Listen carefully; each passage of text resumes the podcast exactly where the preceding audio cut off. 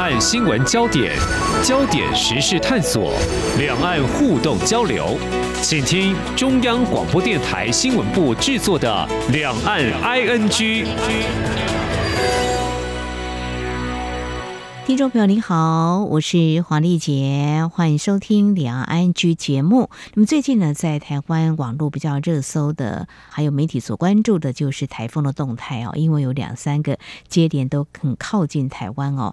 而同样是天气哦，媒体也会报道关注的是不少国家遭到热浪的侵袭，当然也包括中国大陆。其实台湾也会让人有这种感觉哦。那其实谈到这个天气气候。呃，大家翻开日历看一下，农历的这个节气早经过了立秋，八月八号。不过就是有立秋这个秋的这个秋意没有办法感觉得到，倒是好热好热，还是会挂在我们的嘴边哦。啊，这也印证了今年这个热浪席卷很多国家，也就是圣婴年发威哦。你这时候呢，其实真的不想待在家里头，出门走走旅游，哪里？可以选择个落脚呢？哦，微笑台湾贴心帮我们读者整理了一份避暑的懒人包。我大致简单啊翻阅了一下，看一下哈，怎么有些地方离我这么的近哦，但是我从来没有去过哈。也许谈到这里，等一下听众朋友继续听下去，你会觉得哇，对呀，哎，这个地方离我们家也好近，为什么我都没有驻足进去过呢？呃，可能会跟我有同样的反应，所以今天我们再把微笑台湾总监李佩书请来，为我们好好空中来带路哦。非常欢迎总监，你好。嗨，Nancy 好，各位听众朋友，大家好。好，每一个避暑胜地，我看你们所整理的哈。都蛮有人的气味，怎么说？我每次看像这种旅游啊，都呃不喜欢看那种说你去哪里吃吃就好哈，就觉得哎，到底有什么人在里头？嗯、所以我大致上整理的就是感觉就哎呃，你们所介绍的点不一定占地很大啦哦，有户外啦，也有室内的啊、哦。那有些招牌也不是很醒目，有些蛮有历史感的。那再翻新，我都觉得哎，很想冲进去哈，有点充满人文历史荟萃的感觉。有些又好文青，有些又夏天一定要谈很清凉哦，很多的样貌。好，你们特别整理了，我想你们的呃编辑呢非常的用心，一定有一些脉络可循，怎么样按图索骥呢？嗯，我觉得刚刚 Nancy 的引言让我非常有感哦。那我们这次会做这个避暑。的这个特辑也是有鉴于，就是今年真的我觉得太热了，嗯、那个热到说你真的会不想出去，但是你知道一直待在家吹冷气，人其实会不舒服的。嗯哼，那你你就想，哎，那出去那可以去哪里？总不能每次都去逛百货公司。那我一定要讲一个笑话，就是我同事呃，就是前阵子他就想说，哦，大学同学约，那我们就去新竹走一走。嗯、然后那个他同学就是说，哎，那不然你在微笑台湾，你应该对台湾比较熟，你来。排行程好，然后好，那就就排了，排了之后，那个同学看了，觉得哎。好像不对，怎么要 不就是吃，然后吃完就又再去喝个咖啡，然后喝完咖啡又再去吃，好像在室内都只有吃跟喝的这个景点这样子。后来我们就想说，哎，对呀，不是这样子，我们可能也是要去可以看一些不一样的事情，或者说做一些有意义的旅行的行程，但是是可以在室内进行的。那我觉得这可能对旅行的人来讲，尤其你知道现在暑假已经快要到了尾声，要把握最后的一个假期。期的时间，我们可以运用这个我叫台湾帮大家整理的避暑胜地的懒人包来进行最后的一场出游，我觉得应该是蛮好的。嗯、对，那我觉得可以先跟 Nancy 稍微说明一下，我们这一次我觉得这个懒人包应该每年都用得上，嗯、因为过去我们都觉得，哎，避暑胜地一定又要叫我去什么山上躲起来啊，还是去哪里住一晚啊？哎，没有哦，嗯、我们这个就是刚刚 Nancy 讲的，都有一些都在市区或者。说哎，在你的身边，可是你可能没有发现说哎，有这些景点。第一个是这个，嗯、所以我们有准备了，像比如说新竹市啊，嗯、然后台中的市区啊，嗯、然后甚至是嘉义的市区，嗯、然后云林的几个地方都是室内的景点。哦、然后每一个地方它可能有的特色就不一样。嗯，那我们待会可以再来细讲。嗯嗯，所以基本上各县市都有好好的去走一走、去逛一逛的地方，就对，以县市做一个整理就对了，是吧？对，因为我们过去都是有把这些景点做一个比较深度的介绍跟报道，对。对，但是这些呃景点串起来，其实就是一个很好的游程。嗯哼，好，嗯、那我们细部来讲，听众朋友可能会觉得啊。那我就选定这里，因为有太多了，我就选一个最近可能会跟这个中秋节蛮有关联的。我每次想到彰化，我就会想到哪里呢？鹿港。不知道为什么鹿港的名气有时候会比彰化还要大一点，是 真的，一府二鹿三艋甲不是叫假的。对，那我的意思是说，为什么跟中秋节有所连结？因为我其实。最近这几年比较没有去鹿港了哈，但是早些年去的时候，都冲着这个呃非常有名的饼店去的，还有看古迹。对，对，那诶，这次如果我们到鹿港去的话，然后诶，那在我们避暑胜地会介绍哪里呢？我这一次去鹿港，我真的是前阵子才去了鹿港一趟，然后刚好是我们回校台湾的呃巡回的分享会，然后我们那天就是先到北斗走了一趟，然后就哎北斗也有很多很有趣的事情。那其实我觉得彰化一个乡镇到另外一个乡镇其实也都不远，所以我就到了北斗，然后到了彰化市，然后又到了鹿港，然后我是在鹿港住一个晚上。然后你知道我到了鹿港之后呢，我晚上的时候就先去住一个背包客栈，然后那个背包客栈就在老街里面。所以距离呃各个景点都非常的近，而且是就住在那个古迹修复的那种老房子里，我觉得特别的有意思。然后走在那个巷弄里面，呃，背包客栈的老板就跟我介绍说，哎，这个就是古时候的爱门，然后那个爱门的上面就有一只白色的猫，就觉得哇，好可爱的那个小巷弄。然后过去大家可能就觉得啊，那个鹿港晚上就没有什么了，可是因为现在有很多的年轻人回去做一些创业。然后你知道，年轻人回去创业，他们也会希望晚上可以有一些消遣的地方。呃，就我所知，就有两间的小酒吧。然后这两间小酒吧，一间叫做圣丰吧，然后另外一间呃叫做小爱。那圣丰吧它是卖啤酒的酒吧，所以呢，要喝调酒的，要喜欢喝精酿啤酒的，就是可以各取所需。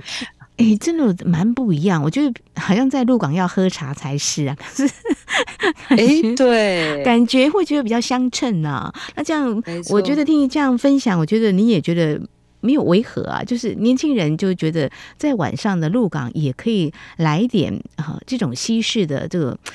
啊，感觉啊，就像这个都会区一样，去个酒吧来点小酒啊，可以享受这个夜生活。也真的跟我 想象当中的鹿港很不一样。我应该找个时间过去。所以这个呃，背包客很适合住的啊、呃，这样一个旅宿的地方哈。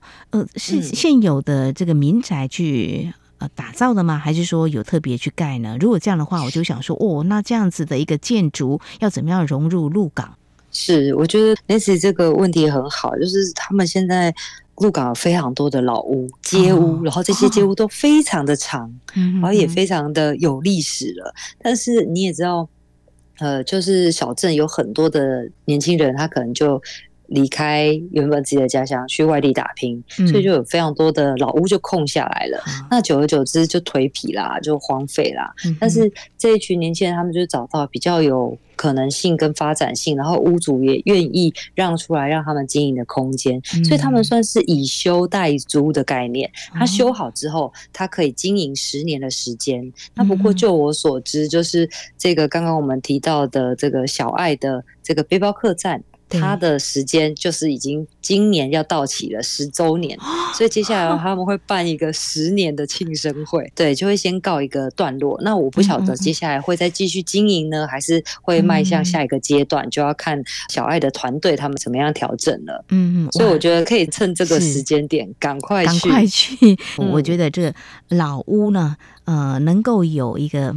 翻转的机会嘛，哈，让一些人愿意来经营的话，都可以试试看各种可能嘛，哈。那白天的话，应该就热闹，有很多庙宇嘛，哈，拜拜，这是一个中国的传统的民俗嘛，哈。那还有。呃，比较新的一些年轻人，他们带我们去了解在鹿港，你也可以这样玩的方式吗？对，因为我觉得现在鹿港他们有一群人已经聚集在那边，那我觉得是新旧交融的一个很好的阶段。我怎么说新旧交融？嗯、新的话，大家可以上网查，叫做鹿港丽娜。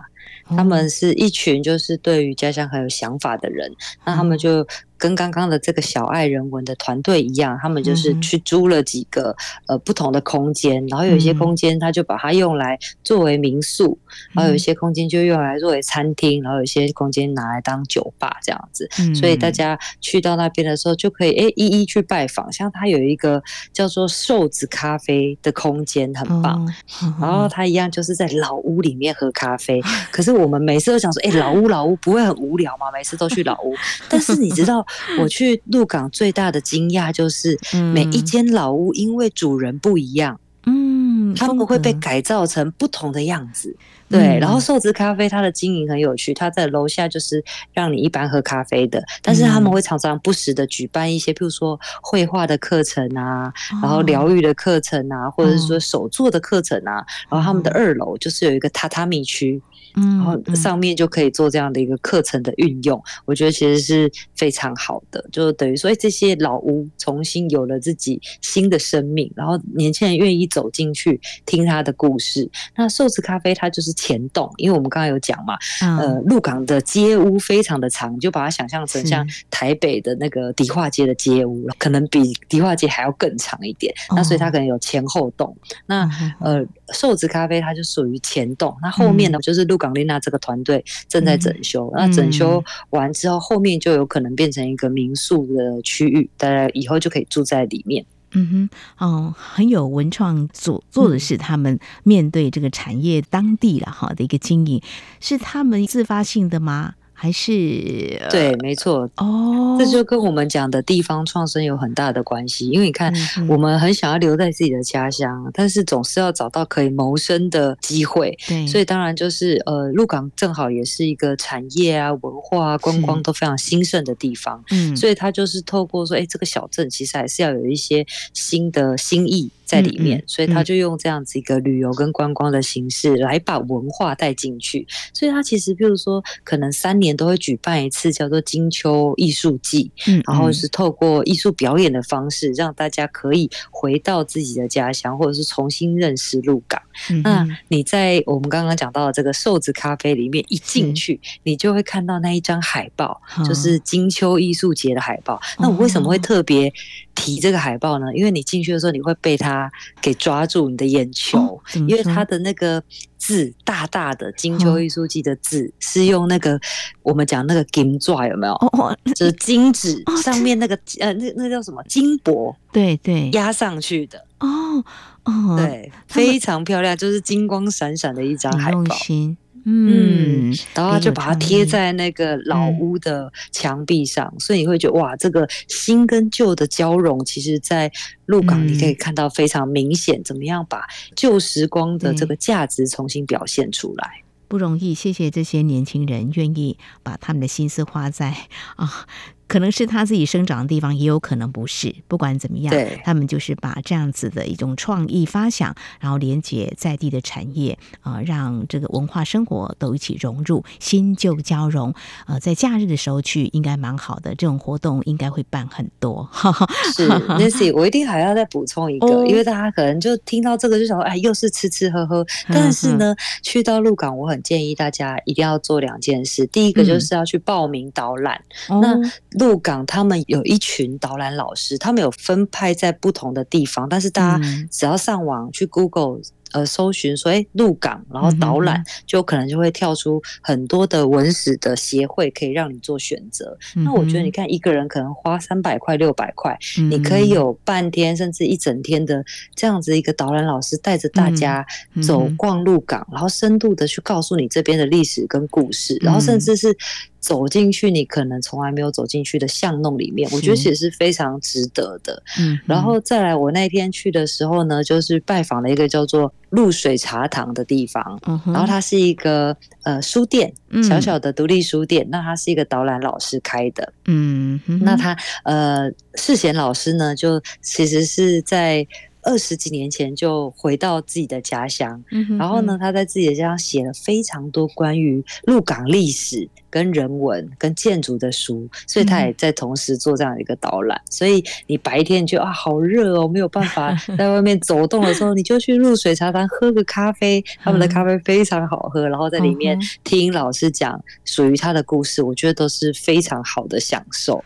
真的很棒，呃，听故事，然后透过导览。我以前不太喜欢导览，这几年爱上导览。嗯、我觉得，哎，为什么？哦、央广哈，就是有办员工的旅游，我就其实也蛮少参与。嗯、去年参与啊、呃，只是到。淡水就透过他们的导览，就发现一个小的地方也会让我很惊艳。不知道它的历史这么的丰富，嗯、就觉得不是只有在那边喝一杯咖啡而已，有很多人文的故事就有待我们去发掘。那杯咖啡就特别的有味道，真的。嗯，因为我就觉得，哎，学生时代呢不太喜欢听，哎呀，但我们就。做什么做什么？我觉得导览的人蛮重要的，嗯、要很能够讲故事很重要。对对对，我这次去啊，嗯、他就跟我说：“哎，鹿港，像你刚才不是有讲说中秋节快到了嘛？对，对，我其实都会很推荐大家，特别可以故意挑节日的时候去鹿港，哦、因为这真的是老城镇嘛，嗯、他们有自己属于自己的习俗。是是像我们那个情人节，七夕情人节不是才刚过嘛？是。”他就说啊，你太可惜，你太晚来了，因为鹿港的七夕很特别，你可以看到大家怎么拜那个青牛妈，就是拜拜织女，对，然后他们会做一个青牛妈。的那个亭子是纸糊的，嗯嗯、然后这个就是他来到凡间的时候，他要住的家。嗯哼哼哼。然后呢，他还要拜七碗油饭、七碗麻油鸡，对，还有一个甜点这样子。然后最后呢，要把织女送回去的时候，就要把这个七娘妈的亭，呃，就把它火化掉，然后把织女送回去。嗯、我觉得这是一个很有意思，而且是呃在那边才看得到的文化跟庆典。所以我就觉得，哎、好不错，下次可能端午节啊。七夕啊，或中秋节都可以来去鹿港逛逛。好，把握白天可以喝咖啡，晚上也当然也可以喝了，喝酒，赶快就可以喝酒。对，我正要说哈，让我听故事，还有听导览，非常欢迎听众朋友有机会到。鹿港来啊、感受一样不一样的鹿港。你看我自己的感觉，鹿港的啊、风貌样貌竟然跟我多年前的印象完全不一样。我要找个时间好好的去拥抱一下鹿港。好，稍后节目还有点时间哈，我们来谈新竹好了，好不好？往北走好了哈，我们节目再来好好来聊新竹，也有几个地方是总监要特别来帮我们空中导览的。我们节目稍后回来。只有新闻，还有您想知道的两岸时事，都在《两岸 ING》节目。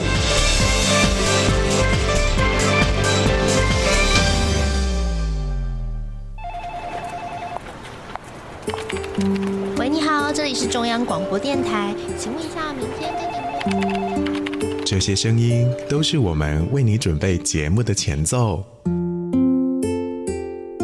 世界期望和平，央广持续发声，央广九十五周年快乐。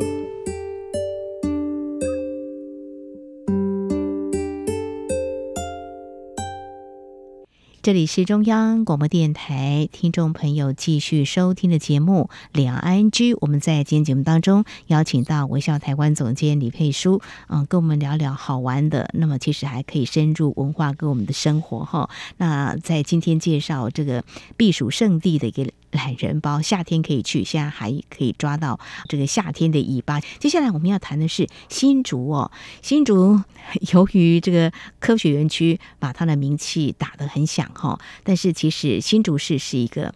呃，小而美的城市哈。那如果有机会到新竹的话呢，你会看到很多地方都小小的，街道也小小的。我曾经跟一些朋友聊到说，新竹市都已经是一个有科学园区的地方，为什么不让它更科技感一点呢？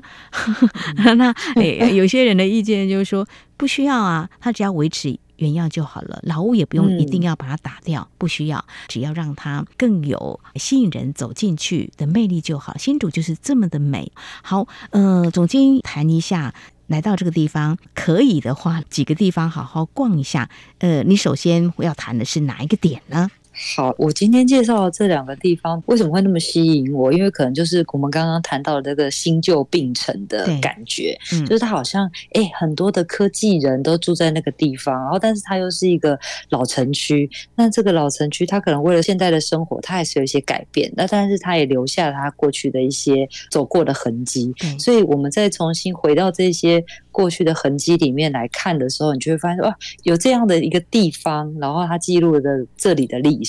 像譬如说，我就会很推荐大家，呃，白天当然你可以去城隍庙里面吃个东西啊，然后或者是呃去我们的动物园走一走啊，但是就是比较热，但是你就可以选择去新竹州的图书馆，因为我觉得现在台湾的图书馆越来越不一样了，各地的图书馆光 是那个建筑，我觉得就是很值得去巡礼的，对不对？对，没有错。刚刚。不想讲的太清楚哈，其实我是新竹人呐，嗯、我特别要从 总监的角度，一个嗯，你可能在外地来看会觉得想要去哪里哦，像刚才提到的这个城隍庙的小吃，呃，也有不错的卤肉饭啊。然后你现在要介绍的这个新竹州的图书馆，真的蛮特别的。有一次啦，刚好就假日的时候，呃，开车经过，很想进去一下，但是因为事情手边有点多，就从这个周边。就绕过去，想说下次再去。这就是我刚才一刚开始的时候跟听众朋友说，竟然这个景点离我家那么近，但是有些地方我却为什么没有进去？好，那总监有特别要介绍这个图书馆，那么您的感受是怎么样呢？嗯。因为我觉得这个图书馆，我都不知道说原来有图书馆这么老的，因为知道它是一九二五年正式完工，哎，或者它近百年的一个图书馆，对，然后它就是在当年，大家可能会觉得说图书馆是那种要去考什么科举，还是就是要去考试，有没有 求取功名的时候你才会进去的。那但是到了后来，就当然就越来越荒废了嘛。那荒废已久之后，它其实就。关起来了，那一直到前几年，终于就是慢慢陆续陆续这样的一个修复。那到了二零二零年的时候，它才又重新打开了。那我觉得它其实就是见证了这整个新竹发展的过程。那我觉得现在进去之后，你就会看到说，哦，原来当年百年前的图书馆是长这样的一个样子的。嗯，然后他用了一个嗯公共图书馆的概念。就是你不仅可以在里面阅读，然后你可以透过那个空间看到一些展览，还有甚至呃这个建筑它本身要告诉你的这个故事。所以我觉得，所以你不管是走路来也可以，或者说现在新竹市区是有 U Bike，我都很推荐大家 U Bike 好停车啦，不然你知道那种老城区也是很挤的，你开车跟骑车都不方便。对，就公共图书馆的概念，而且这个建筑就很吸引人，百年的建筑哈，也颠覆了大家对这原本图书馆啊，大概只是一个让你借阅书籍，然后看书，它还可以看到一些啊你意想不到的哈，有一些展览。好，那还有呃会介绍呃哪一个书店吗？我可能会想要推荐大家去，因为刚刚已经看过书了，我怕大家就觉得我、哦、你一直叫我去看书，但没关系，我们来去看一个不一样，我们来去赏物，所以我会推荐大家或者公益橱窗，嗯，那或者公益橱窗，它在中央路就是最热闹的那一带，很有趣的是，它原本是一间发廊，叫做那个金菊美的发廊。然后呢，它是四层楼的这个 日式的老宅，你知道吗？嗯。然后就后来就一定是经过这个整理嘛，就有企业家去买下了这栋楼，然后就重新整理。